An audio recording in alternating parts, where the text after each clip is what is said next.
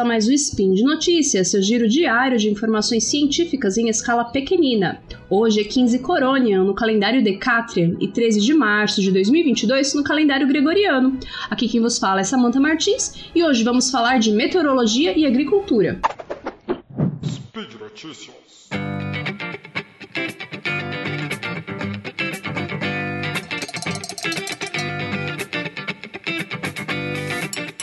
Em 27 de fevereiro, o IPCC, que é a sigla em inglês para Painel Intergovernamental de Mudanças Climáticas, divulgou uma nova parte do AR6, que é o 60 Assessment Report, que é a contribuição do grupo de trabalho 2 e que trata das questões dos impactos da adaptação e da mitigação dos efeitos das mudanças climáticas. Os relatórios do IPCC são elaborados dessa maneira, né, são divididos em grupos de trabalho, cada grupo de trabalho é, trata de uma determinada, de uma determinada questão.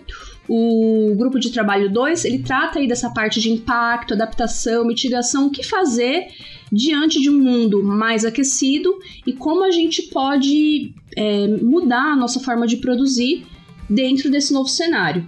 Nesse novo documento, divulgado aí recentemente, a agricultura é muito destacada. É, o IPCC, né, também só para a gente reforçar, como a gente já destacou outras vezes, ele não produz ciência, ele não é um instituto de pesquisa. Ele, na verdade, é um grupo de pesquisadores do mundo inteiro que reúne toda a produção científica da área de mudanças climáticas e dessa maneira consegue fazer um relatório levando em conta toda essa produção. Através dos relatórios do IPCC, nós já sabemos que desde o século XIX a temperatura média da Terra subiu 1,1 graus Celsius, mas esse valor é apenas uma média. Algumas regiões elas aqueceram mais do que outras. É bastante importante a gente destacar isso. E o Brasil, que é um país com território muito grande, é, teve aí também, está apresentando né, diferentes efeitos das mudanças climáticas. Em algumas áreas está é, tá, tá chovendo demais, em outras a seca é muito intensa, além da elevação da temperatura, que é presente em diferentes taxas em todo o território nacional.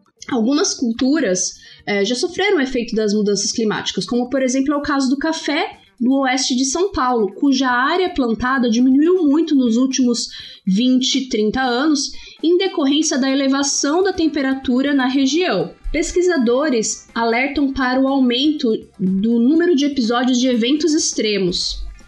Thelma Krug, que é uma pesquisadora brasileira que atua na elaboração do relatório do IPCC, expressa sua, é, sua preocupação principalmente com o centro-oeste, que é a região do agronegócio brasileiro. Então, com as mudanças climáticas, nós vamos ter perda na qualidade, na quantidade da safra, e isso vai afetar muito a economia nacional é, há uma preocupação muito grande com a resiliência das culturas com relação ao aumento da temperatura. Algumas plantas são muito sensíveis a esse aumento, como é o caso do café que mencionei anteriormente. Então vai ser necessário investir muito dinheiro e esforço humano em pesquisas para desenvolver variedades que tolerem melhor esse aquecimento além de um trabalho muito grande para substituir culturas, é, plantios né, já existentes. É, o país ele pode ter, nosso país né, pode ter problemas muito sérios é, de segurança alimentar se nada for feito. O Brasil precisa modificar né, a maneira que usa o solo, contendo o desmatamento e as queimadas, porque dessa maneira nós ajudamos a limitar o aquecimento global, uma vez que a maior parte das nossas emissões estão, está relacionada com mudança no uso da terra. E dentro do assunto agricultura, né, vamos continuar falando de agricultura e a gente vai falar da chuva, né? Chuva em excesso, ela não é bem-vinda. Falta de chuva não é boa, mas a chuva em excesso também não é nada boa. É, mencionei no spin de notícias de número 1555, é, falei um pouco ali sobre o, a zona de convergência do Atlântico Sul, que já teve, teve alguns episódios aí desse fenômeno que carinhosamente chamamos de zacas, né? Ao longo dessa estação chuvosa. Como estamos sob efeito da laninha, uma característica é que essas acas elas acabam se formando um pouco mais deslocadas para norte, nordeste, provocando chuvas mais intensas em partes de Minas Gerais, Bahia, Espírito Santo, norte do Rio de Janeiro, norte da região centro-oeste e leste da região norte. Os produtores rurais do Espírito Santo, por exemplo, tiveram muito prejuízo com o excesso de chuvas como destacou recentemente o programa Globo Rural. No município de Alfredo Chaves, as chuvas intensas danificaram as estradas rurais, o que prejudica o escoamento da produção. A produção de tomates foi a mais prejudicada e caiu pela metade, já que muitos pés foram arrancados pelas chuvas e pelos de deslizamentos. As chuvas também prejudicaram a produção de mandioquinha e de inhame na região. Agora a gente vai continuar falando de produção agrícola, mas nós vamos lá para o Rio Grande do Sul. Enquanto choveu excesso no Espírito Santo, lá no Rio Grande do Sul, destaque foi a seca intensa, que prejudicou a produção de olerícolas.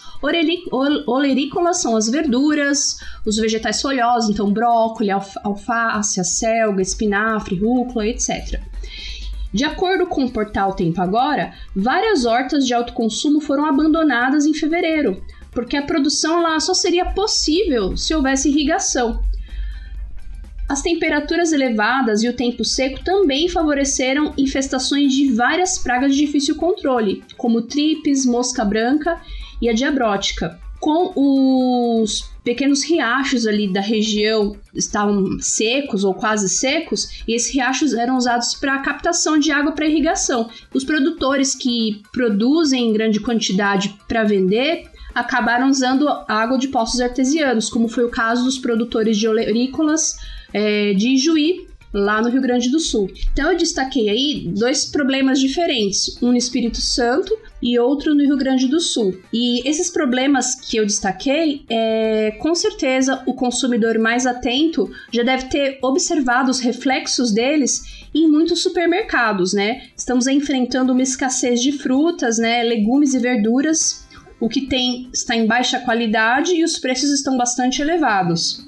É, isso, aliado com o aumento da inflação, é, faz com que a nossa situação de segurança alimentar esteja muito ameaçada.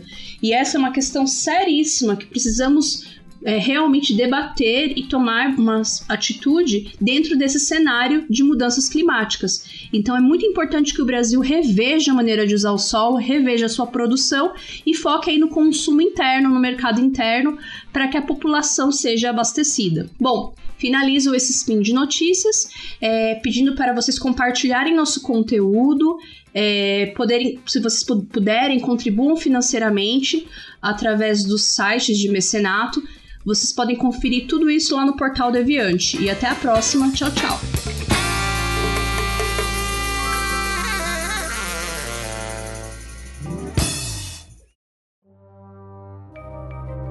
Este programa foi produzido por Mentes Deviantes. deviante.com.br